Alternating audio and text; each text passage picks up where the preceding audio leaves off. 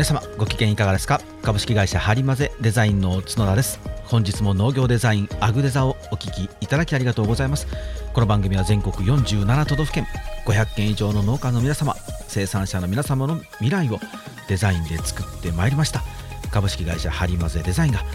農業一次産業企業のデザインブランディングマーケティングの教科書として座右に置いていただき未来をハッピーにするお手伝いをしたいと願う番組です。というわけで改めまして角田です。本日もよろしくお願いします。はいそれでは本日はシグナルメッセージから拾ってみたいなと思います。えー、っとツイッターですね。アグレザとかハリマゼとかでつぶやいていただいている方を勝手に拾っていきたいんですけど、えー、本名ですかね。なのでこの方お名前を伏せておきましょうね、えー、ハリマゼデザインさんのポッドキャスト聞いたら私も商標登録しなきゃとやっとやる気になった。勉強のためにも知財相談窓口移行そして初めての商標登録レポートを記事にまとめようと書いていただいてます。ありがとうございます。えー、シャープですね、141のその名前使えなくなるかもっていうあの商標登録の回を聞いていただいて、つぶやいていただいて、えー、続きに、あ、えー、そうですね、メッセージを送らせていただいたら、それにお返事いただいて、早速オンラインで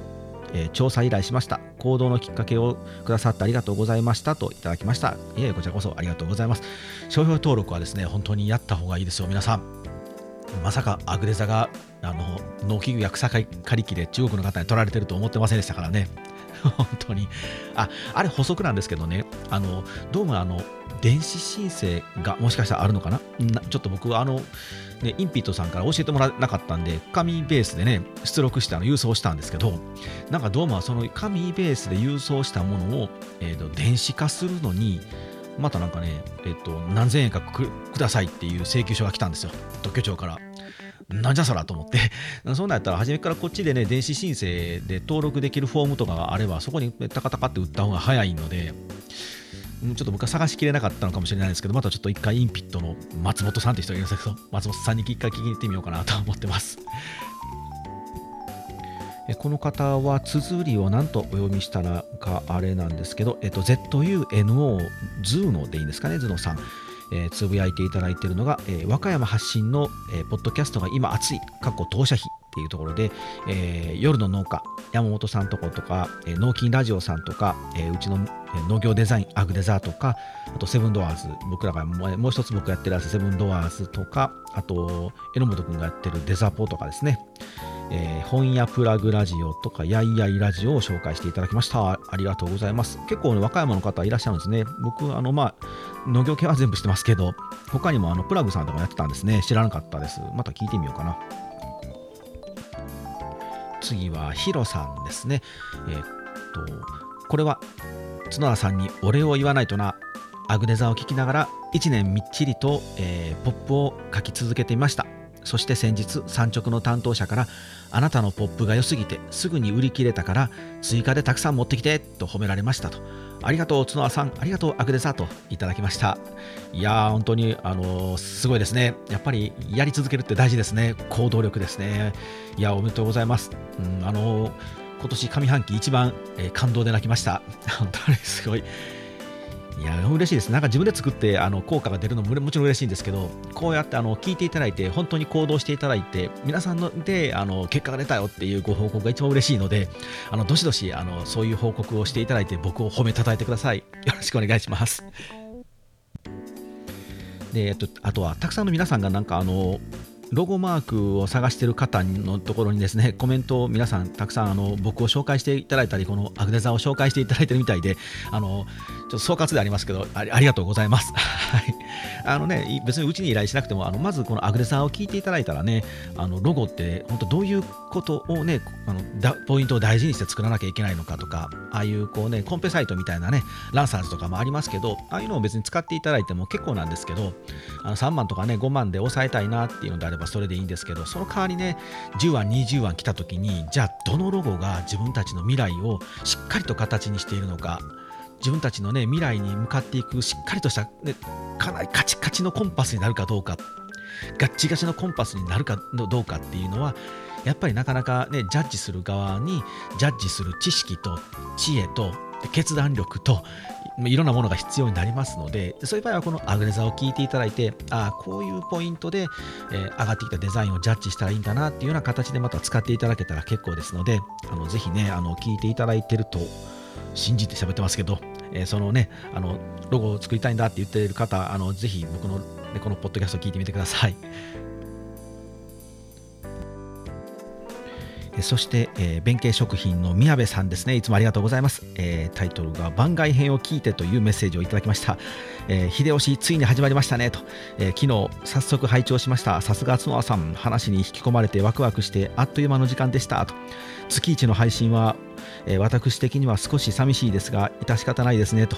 毎週のアグネザ、次回の番外編を楽しみにしておりますというふうにメッセージいただきました。ありがとうございます。そうなんですよね。あの宮部さんはこの間ね、あの仕事の打ち合わせの時も同じお話をさせていただいたんですけど、やっぱちょっと月1だとね、あのどうしても間が空いてしまうので、あのちょっと熱が冷めてしまうかなという感じにもなるので、僕もね、あのやりたいなと思ってますので、えー、この後収録をしてですね、多分あのー、明日配信しようかなと 思っております。もうランダムに配信していこうかなと思ってますので、お楽しみにしてください。はい、というわけでですね、え番組への感想とかですね、聞きたいテーマとか、お悩みとか、えデザイン相談とかですね、もしありましたら、どしどしここ、えー、メッセージやメールをください。えー、本当に中にはね、あのこんな感じで考えてるんですっていうその品名とかねあの商品名とかこういう形で考えてるんですっていうふうにリストを送っていただいてあのこういう感じどうですかっていう話をですね あの個別相談みたいな本当にあこれも無料無料ですのでもちろん皆さんねあのさせてもらってあのこの名前に決まりましたとかねあのメッセージいただきましたメッセージいただいたりしているので、まあ、こういう形であのねあの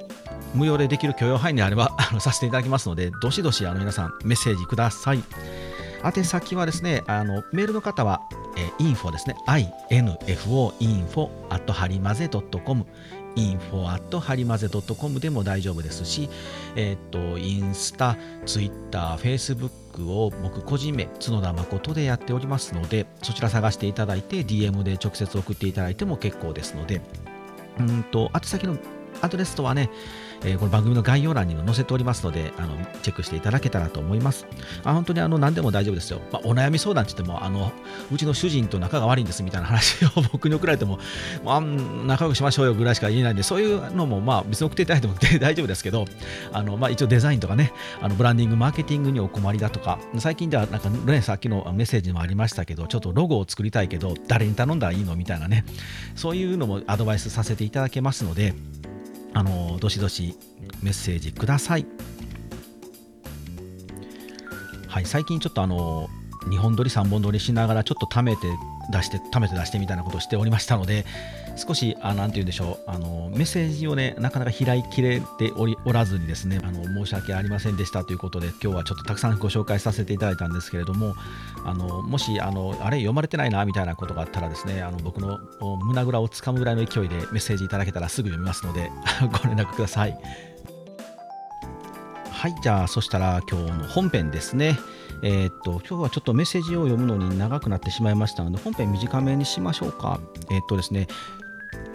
このアグネザを配信しているのがですね、あの、ポッドキャスターズっていう、その Spotify に、まあ、あの、前アンカーって言ってたんですけど、Spotify に吸収されたか何かで、えー、ポッドキャスターズっていうアプリを使って配信しているんですけど、これをね、見ていると、あの、どのエピソードがあのどれだけ配信されたかっていう、こう、数字がね、インサイトが見れるんです。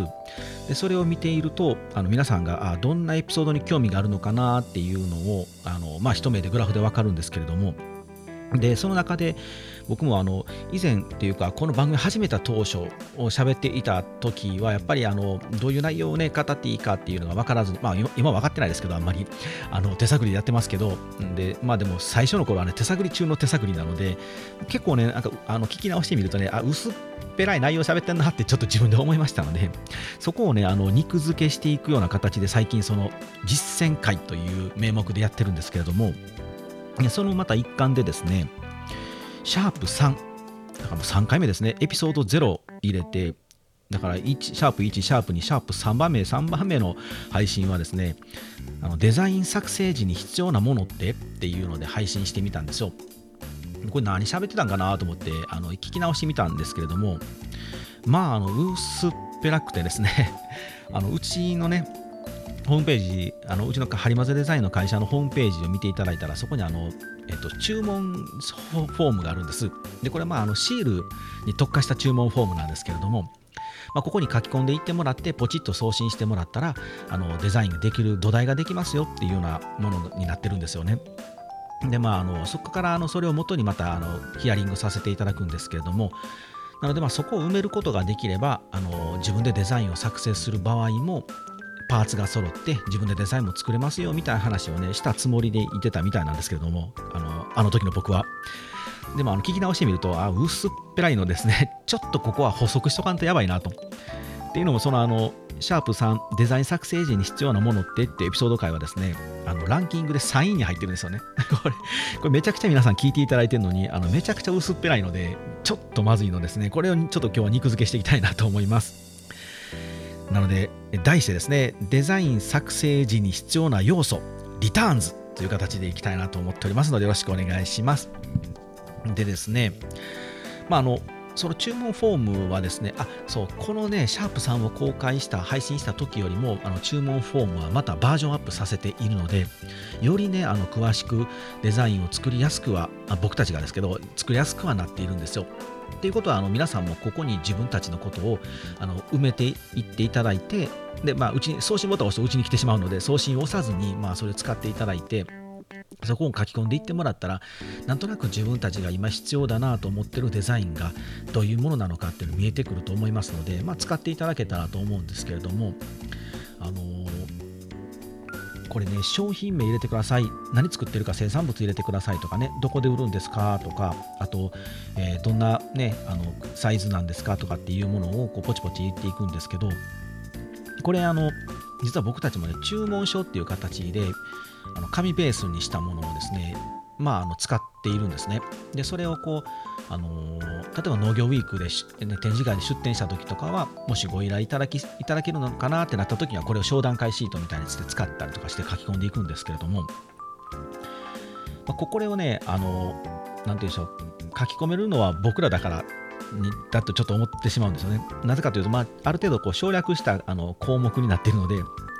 実際その、例えば卸先どこですかと直売所ですかスーパーですか市場ですかその他ですかってチェック項目があるんですけどこれで何を知りたいかっていうのを皆さん分からないですよね。いや、分かりますよと。あのいや、どこで売るかやろって、直売所で売るんやったら直売所で売るってチェック入れたらいいんだろうって思ってしまうんですけれども、まあもちろんそうなんですけれども、僕たちねあのデザインを作る側からすると直売所に売るということがどういう情報としてどういうリソースとして欲しがっているのかっていうことを皆さんにお伝えしておかないとこれ使いにくいんですよね。なのでね、そこをちょっとね、今日噛み砕いていきたいなと思うんですけど、まあ、この辺でもね、あのもう、このアグデザーを全編、本当全編聞いていただいたら、ほぼほぼあの喋ってますので、まあ、今回それを、それをこうギュッとまとめたあのベストアルバムだと思っていただけたらさてまあいつも通り前置きが長かったんですけれどもさあじゃあ自分でデザインをしたいなと思った時まあ、もしくはあのちょっとお気に入りのねデザイナーさんがいると。でその人のテイストは好きなんだけどどうもあの、まあ、売る力はあんまなさそうだなと。ちょっと失礼な言い方やけど。あのマーケティングとかブランディングには弱いんやけどその、ね、絵を描く能力。そのその人が作る作品としてのテイストはすごく好きなのであのディレクションは自分たちがするからあのそのテイストだけやってもらいたいなみたいな発注の仕方がしたいなって時あると思うんですよ。特にそのあのランサーズとかねコンペサイトとかもそうですし最近あのねキャンバとか出てきましたからキャンバとかってひな形たくさんあるのでそれをこうちょちょっといじったらええデザインできますよみたいなねことをたくさん言う人本当にたくさんいるんですけどそれはデザインではなくてあのアートなのでね、おしゃれですとか可愛いですとかここをちょっといじったらオリジナリティ出ますよっていうのはただのアート作品なのでそれデザインじゃないですよね。なぜかっていうとそこにあのブランディングの知識も知識というか、まあ、ブランディングという力もマーケティングという力も本来の意味でのデザインっていう力も全く入ってないのでそれは怖いんですよね。なのであのもしねそういう時に、まあ、自分たちがねディレクターとなってもしくはま自分で絵を描いてデザインを作りたいなって時に必ず押さえておいてもらいたいポイントっていうのを今日お話ししたいんですけどもうさらっといきますよ。あの詳しくはもうアグレザ全編を聞いてもらったら大丈夫ですので、さらっといくんですけどまずはどこで誰に売るかですね。先ほどのそのじゃあ直売所で売りますっていうのを直売所にパッと物を置くんじゃないんですよ皆さん。物を売るために並べるんです。売るために置くんです。ただコトッと置くだけねもっと言うともうあのコンテナで持って行ってバーッと並べ棚に置いて帰ってくるだけじゃなくてどこで誰に売るかなんですね。そこにどんな人が買い物に来るんだろう、まあ、もっと言うとどんな売り場なんだろう。どんなライティングなんだろう。どんな空気感なんだろうとかあの自分たちが多くね例えばトマトであればそのトマトの周りにどんな商品が並んでいるんだろうとか直売所によったら、えー、魚、ね、生鮮食品だけじゃなくてあの鮮魚も売ってるところもありますし、うん、あと加工品とかも充実してるところもあったりしますしなんならその日常使いじゃなくて例えば観光地にあるような直売所であれば地元のお土産品とか地酒とかも置いてる売り場もあるかもしれないですからそういうところに、ね、だからどこでそれとそのどこに誰が来るのかですね。どんな人たちがお買い物に来るのかっていうのは結構大事です。で次はもちろん大事なんですけど何を売るかですね。きねきゅうりを売るのかトマトを売るのかスイカを売るのかメロンを売るのかですね。でここは何を売るのかっていうのはいちごならまり姫売りますとか秋姫売りますとかねあまを売りますっていうことももちろん何を売るかなんですけれどもその例えばトマトを通してどういうものをお客様に提案しているかっていうことを考えるんですはい急に難しくなりましたね アグネさんを全部聞いていただいている方はあまた同じこと言ってるなと思っていただけたらそれで大丈夫ですあのそこその時点でも皆さんがあのいい意味であの上から目線じゃないんですけど、いい意味であの成長されてると思ってください。自分を褒めてやってくださいね。何を売るのかってすごく大事なんですね。そのものを通して、プロダクトを通して何を売っているのかっていうことがとにかく大事です。なので本当は何を売ってるんですか？本当はお客様は何を求めているんですか？これもどっかで配信しましたね。本当はっていうことを考えてもらいたいですね。はい。で、その次はですね、その自分たちの商品何が一番なのか何が一番手なのかですねナンバーワンなのか独自性があるのかどうか。でももしくは、まあ、同じような商品はたくさんあるぞと、えー、もうねたくさんたくさん先輩方が出してると。後発なんですよね。後を置いて出すと。じゃあ後発ならね後からねその、ね、市場に投入するっていうことはイストリーゲームなんですよね。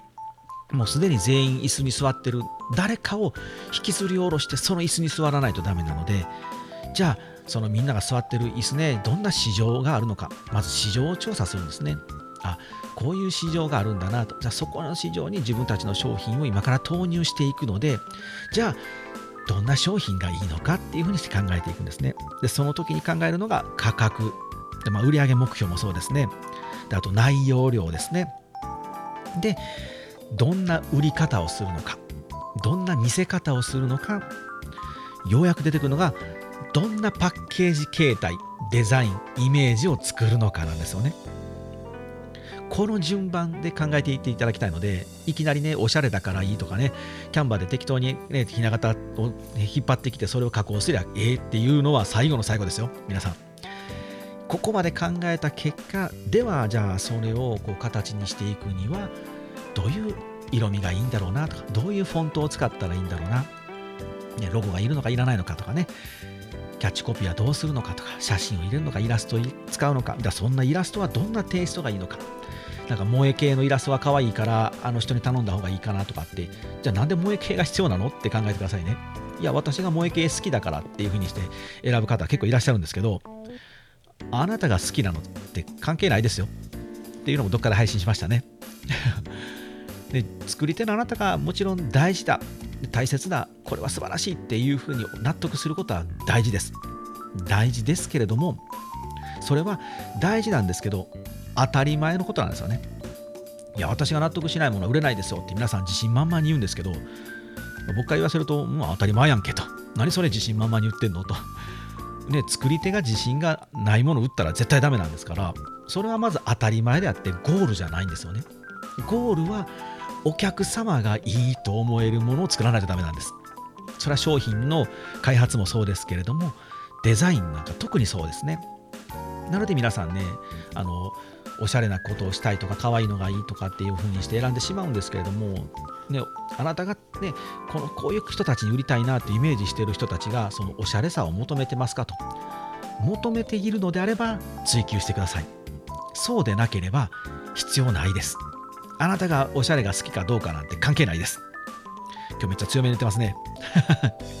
でもあのこの辺ね、本当に理解が、やっぱ理解というか、なかなかこう浸透していかないんですよね。いろいろと僕もあの、ね、やっぱ農業のデザインに対してのエゴサーチっていうのは日々毎日してるんですけれども、やっぱ基本的には皆さんあの自分が可愛いなと思ったものがいいなとか趣味趣向でもう本当に選んでる方がほぼほぼですしなんかあのその売り上げ叩いて成功してる人とかもあの自信満々にねあの俺たちが自分が考えたデザインが最高にいいんだって結構言ってる方多いんですけどうん、その人たち見ると、まあまあ、あの、言葉汚いですけれども、まぐれあたりだなと。それで成功してしまってるので、今後、その先もね、多分どのパターン、どのまあパターンというか、どの事例というか、どんなことが起きても、多分そのやり方しかできないんですよね。多分いずれ、まあ、どっかで大きな失敗するだろうなと思って、ちょっと僕は見てるんですけど、もちろんですね、一発成功させるってすごいことなんですけど、その成功事例はあのその時のタイミングとかベストなきっかけというかこの全てのものがカチャッと一つに合わさった時に成功って起きるんですよねなのでほぼねやっぱり偶然なんですよまあ、これをこうあのなるべくその成功を繰り返し繰り返しあの起こるその事象が起こるようにパターン化していくっていうのが僕たちプロなんですけれどもでもねその時にもう例えば100ね、あのボルテージでいうと100%成功したっていうのは再現率っていうのは、ね、やっぱ次に同じように再現したとしてもやっぱりねぐんと数値は下がるんですよ。でもその失礼だけどねあのデザインのプロじゃない素人さんとかがやって当たってしまうともうその100がもうそれが全部のやり方だと思ってしまってあのどんなことが起きてもそのやり方を使ってしまうんですけどそれはねやっぱ怖いですのであのー、まあ、デザイナーなんかに頼まなくてもいいよとかね、デザインなんかもあの俺らセンスでなんとかなるんやみたいな、結構本当にあの大成功してる人が結構そう言うんですけれども、あの気をつけてくださいね。ひっくり返るかもしれもありますよと。結構あの今日は僕はブラック角田が出てますね。なぜかというとね、本当にあのここ最近ちょっとね、ちょこちょこそういうことがいっぱいありまして、うん、なかなかやっぱり僕もアグデザで喋ってますけど、この番組はね、そんなにあのね、全員が聞いてるわけじゃないので、やっぱ浸透していないので、なんかその布教活動みたいなことやっぱもっともっとしていかなきゃいけないなって、ちょっと痛感しておりまして、うん、やっぱりその、趣味趣向主観でデザインは選ぶんだという意識がねほぼほぼそう持たれてる方が多すぎて、まあ、このアグレさんをね聞いていただいてる方はもう全くそうじゃないと思うんですけどやっぱ多いので怖いなと。でそういう方がねたまにやっぱりまぐれあたりで成功するんですよね。うん、それなぜかというとある程度やっぱ売り上げが上がってる人たちは商売の才能がねどっかにあるんですよ。でその才能があるのである程度こう売り上げが上がっている中で何か自分で作ったりとかそういうコンペサイトからあの、まあ、自分の趣味であこれかわいいなって選んだものでパーンと当てはめるとそのデザインをしたから売れたっていうよりはその自分がねあの作ってる商売の才能のその流れの中であのたまたまその上にグッと上がっただけなんですよね。だからこうしっかりとねあの精査した時に本当にデザインが効果があったかどうかっていうことがからなかなかこうエビデンスとして分かりにくいんですよね。これはまあ僕らも同じですけれども、プロがね、デザイナーがデザインを作って施したとしても、それはだって、そのね、農家さんとか農業法人さんとかのもともとの強さじゃないの？みたいなね、それは風にお前ら勝手に乗っかっただけやんけ、みたいなことをね、あの言われたり、結果が出たり、そういうふうに見られることもまあありますけれども、その中でも僕たちはいろんなパターンを知ってるんですよね。このパターンは今回はこのパターンを使う方がこの手法を使う方がいいかもなとかあこれとこれは組み合わせて今回は新しいやり方で乗り切った方がいいかもしれないなとかっていうそういうこうあのいくつかのパターンの中から取捨選択できるのがプロなんですけれどもそれがね多分なかなかあのできないのでこのアグレザを使ってもらいたいなと思ってあのノウハウを丸出しにしてるんですけれどもなのでやっぱり今年は特にあのセミナーとかねあの皆さんの勉強会みたいな本当増やしていきたいなって思ってるんですけどなかなかちょっとこう動きがなかったりやっぱご依頼が少ないのは、まあ、コロナが明け始めて動き出しててね皆さんいろんな予算の使い方があって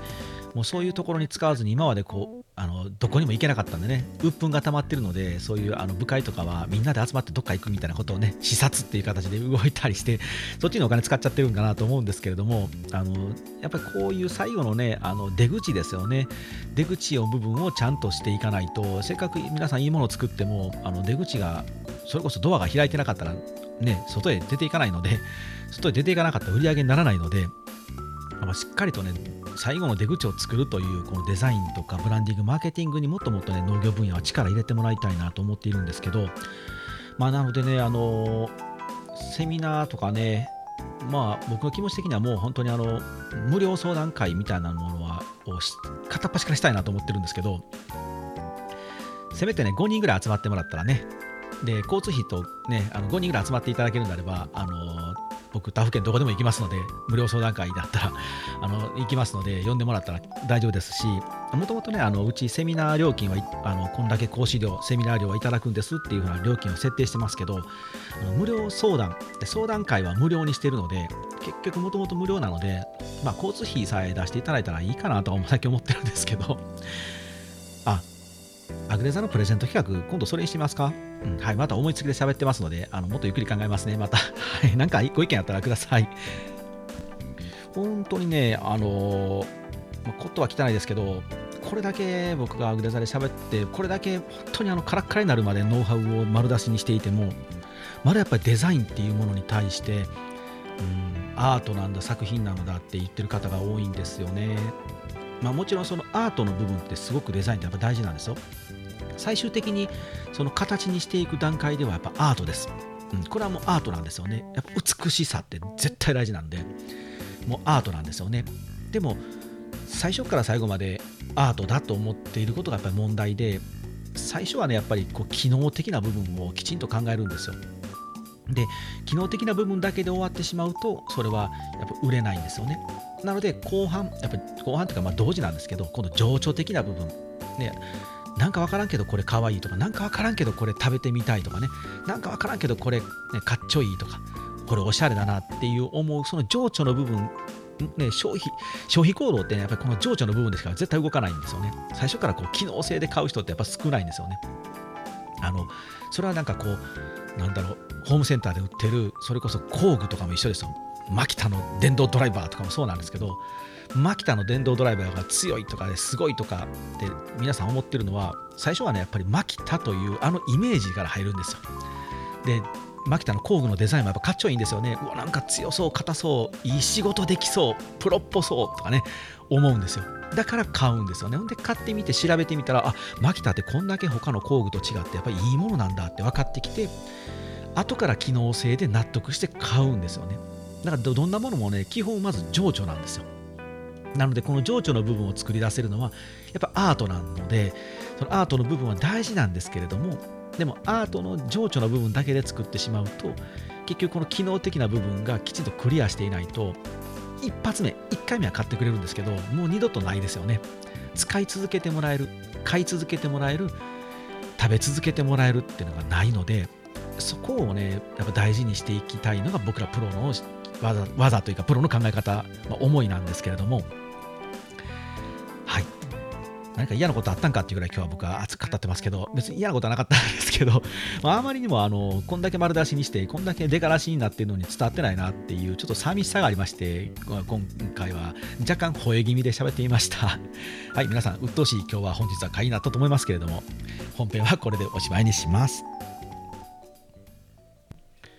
さあ、雑談のコーナーですね。まあ、なんか本編とね、ちょっと絡むかもしれないんですけども、あの、えー、この後ですね、えー、秀吉編をまた撮るんですけど、第2回目を。で、それでまた資料を集めたりとか、昔読んだ小説とかをまた読み漁ってるんですけど、その中でね、僕最近またちょっとこう読み返している本がありまして、皆さん、吉川英治ってご存知ですか？小説家の。吉川英治さんがですね、秀吉のお話を書いてるんですよ。それが新書太閤記っていう秀吉の物語なんですけれども、それの9巻の中にですね、こんなエピソードがあるんですね。秀吉のお母さん、中さんっていうお母さんがいるんですけど、で秀吉はもうあの本能寺の変でですね、明智光秀を倒して今ぐんぐんと伸び上がってるところの秀吉のお話なんですけどそのその秀吉のお母さん中さんがですね物の下に自分を置くなというふうにして日吉丸つまり秀吉のことを育ててきたんだって語ってるんですね。これどういう意味かというと「富めばなおなおそうであろう」って書いてるんですね。物におごり物にこびられ物を持てば持つで物の下に召使われ哀れ物には頭の上がらぬ不者お金持ちですね不者がなんと多いことかよって書いてるんですね。まあ、偉くなってね偉くなって偉くなってこう金金とやっていってもですね結局そのお金を稼ぐ、まあ、物を欲しいとかねこの物を持ちたいとかっていうそればっかりになってしまって結局本来の自分の生き方人生を忘れてしまうので物の下に自分を置いちゃダメよっていうお話なんですねでそんな中さんがですねあの秀吉の奥さんのねねと2人でもう雪が降っている寒い中秀吉がね突然帰ってくるっていう一報が入るんですよ。でめちゃくちゃ大喜びでああじゃああの可愛いね秀吉が帰ってくるんであったらなんか手料理作ってやらなきゃって言ってですねその中さんお母さんはですね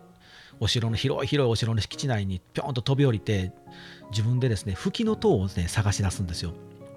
で家臣たちはねもうびっくりするんですよ。あのもう母上様とおお母様もうあのそんなねあのあなあなたみたいな人がそんなとこことしないでいいんですよって私たちが探しますよって言うんですけど中さんはね何を言ってんねんもうわしあんなもんもともと農家の出じゃっつってこんなもん慣れてるんでで秀吉が帰ってくるんだったら私が自分の手で吹きの塔を探してやらなあかんねやって言ってね雪の中探し回るんですね。で秀吉の奥さんのねねもうそうじゃそうじゃっつって2人で笑いながら探し回ってですねなんかようやくね、あの12、3本の吹きの塔をね、見つけるんですよ。まだちょっと春になってないのでね、なかなか見つからなかったらしいんですけど、でその吹きの塔をね、あの秀吉に食べさせてやりたいって言って見つけるんですけど、ふっとね、あのそのお母さんが、その人がいっぱい、家臣がいっぱい集まってる中に、ふっと一人の人を見つけるんですね。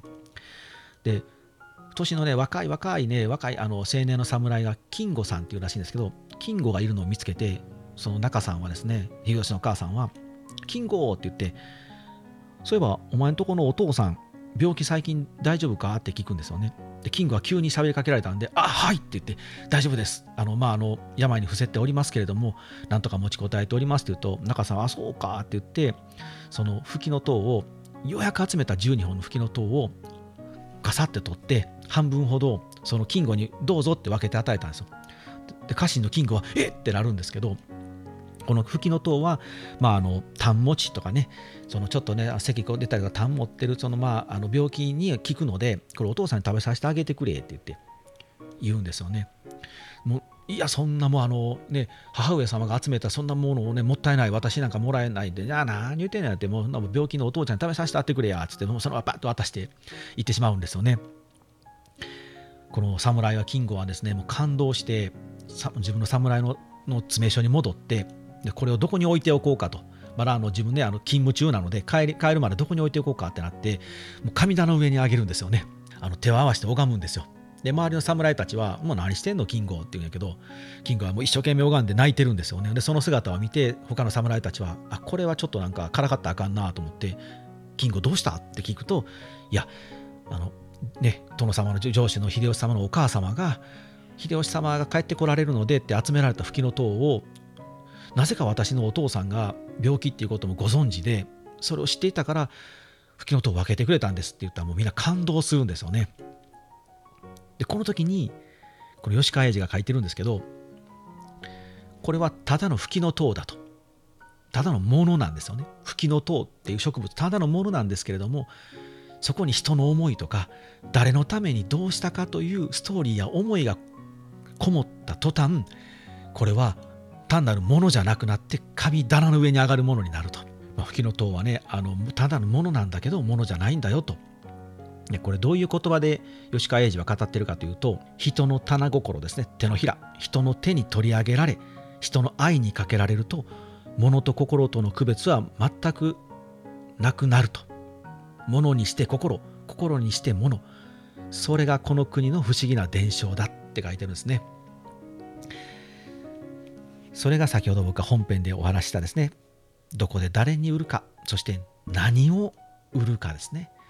吹きの塔を通して何を伝えたいか。はい。というわけで本日はこの辺りにしてですね。明日の秀吉編につなげていきたいと思います。では皆さん本編は来週お会いしましょう。番外編は明日お会いしましょう。はいさようなら。